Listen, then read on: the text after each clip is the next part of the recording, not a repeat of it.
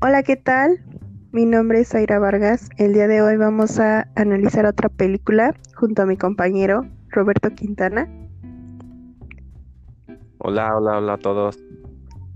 La película es una película muy emblemática de Disney Pixar titulada Toy Story. Eh, su director es John Lasseter. Eh, se estrenó en 1995 y fue el primer largometraje totalmente animado por computadora y el, el primer proyecto importante eh, de Disney Pixar en el cine. Sí, bueno, pues después de la presentación de Sai sobre la película, pues hablemos un poco de ella. Esta película es, eh, no sé, es un tanto peculiar si bien muchos pensaran eh, es para niños, pues es una película muy interesante porque pues, nos muestra una historia, eh, vamos a llamarla prácticamente de un niño malo que se muestra los juguetes, pero más a fondo es una historia, ¿cómo decirlo?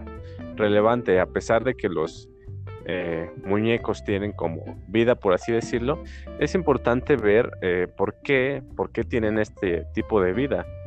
Pues nos imaginamos muchas veces cuando, no sé, tal vez muchos de los que nos escuchan eh, lo vieron cuando eran niños, entonces tal vez mis juguetes hablan. Y pues imaginémonos cómo sería que los juguetes hablaran. Pero bueno, pues más a fondo de ello, yo creo que es un tema de analizar esto como, no sé, en un punto siento que da hasta miedo, o sea, imagínate, los juguetes hablan y de repente ves las, ves las películas, de repente ves a tus juguetes y dices, oye, ¿y si mis juguetes hablaran? ¿Qué onda? ¿Qué miedo, no sabes? Sí, creo que es algo que todos imaginamos de niños, el, el que hacían los juguetes cuando los dejábamos eh, guardados o en nuestra habitación. Y creo que al ver esta película, pues te hace pensar eso, que realmente los, los juguetes tienen una vida, tienen sentimientos, porque pues al comienzo de, esta película, eh, llega a la vida de Andy y pues él reemplaza todos los juguetes, entonces Woody se siente desplazado eh, porque pues ya no es el juguete favorito y pues con ese afán de, seguir siendo la, atención de Andy pues hace todo lo posible por por este por desaparecer a vos.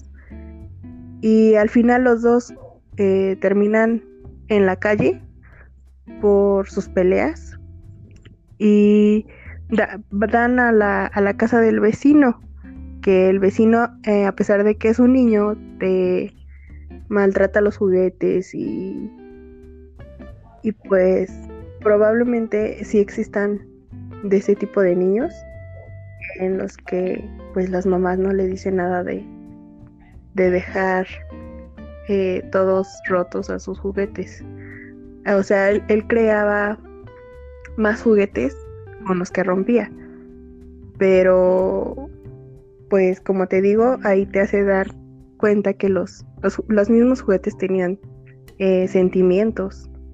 Sí, y mira, justamente con esa historia, eh, con la de, pues no sé, donde los juguetes son tan importantes para un niño y son, por otra parte, con el niño malo, son como pues, ¿cómo decirlo? Ya no los ve desde el mismo modo que son juguetes, ya los ve como, no sé, algo malo para destruir. Y aquí podemos ver la, pues la historia de dos diferentes niños. Eh, yo creo que fue una buena película por esta cuestión, porque en torno a que, eh, pues normalmente los niños les gusta mucho tener eh, pues sus juguetes, disfrutan mucho.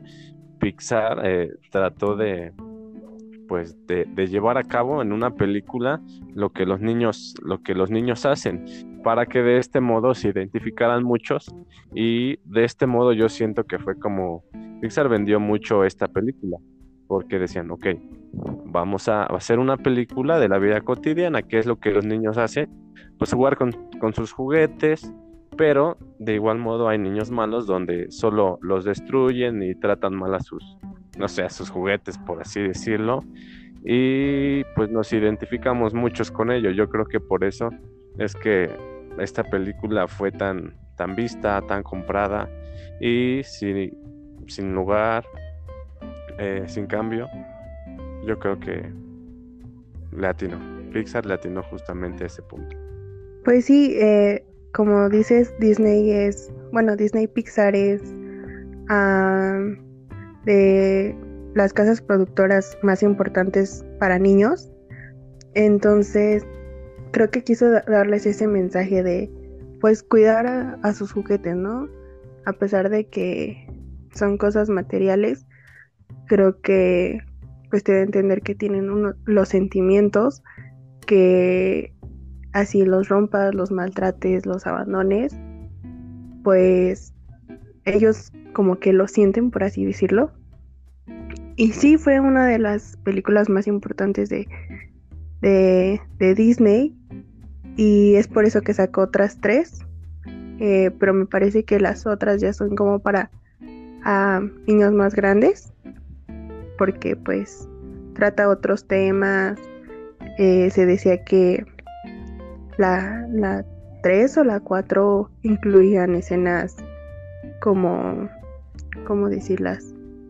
Em, de, doble sentido, que tal vez se veían como muy, muy inocentes, pero si las analizabas, sí traían otro mensaje. Entonces, creo que pues cada, cada película va haciendo como que para diferentes etapas de, de la niñez y adolescencia porque creo que eh, a pesar de que ya somos personas adultas, eh, nos seguimos emocionando con ese tipo de películas. Exactamente, como dices, eh, las películas, las más recientes, mucha gente opinó que eran para, para gente que creció con las películas primeras de Toy Story.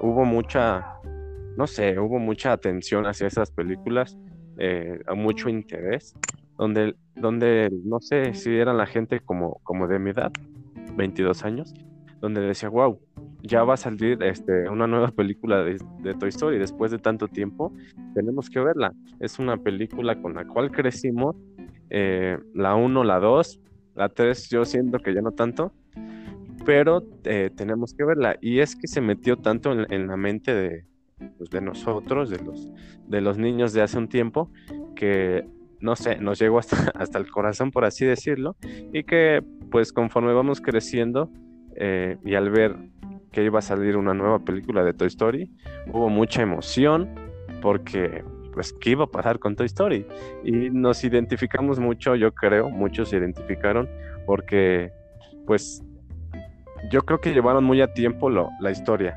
Por ejemplo, en este tiempo estamos en la universidad entonces dijimos, ¿qué va a pasar con Toy Story?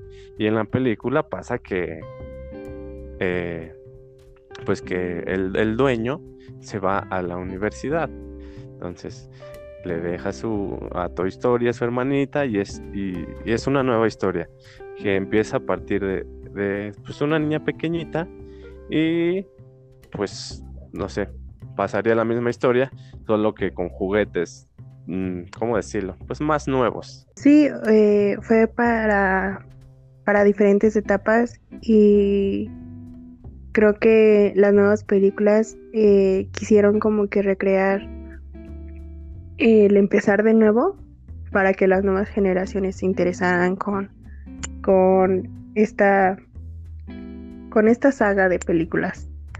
Y bueno, eh, a mi parecer, creo que a pesar de que es una película de 1995, está muy bien animada. Eh, no se ven eh, fallas ni, ni, ¿cómo decirlo? Ni una mala animación. O sea, para ser de, de esa época se ve muy, una animación muy actual. Entonces creo que a partir de ahí es una muy buena película que es muy recomendada para pues todas las edades. O sea, para que los niños de ahora aprendan como que el cuidar a sus juguetes, el seguir imaginando que probablemente tienen vida entonces eh, siento que es muy, muy recomendable esa película. Sí, sí, sí, estoy totalmente de acuerdo contigo. Es una película, mm, son películas para todas las edades.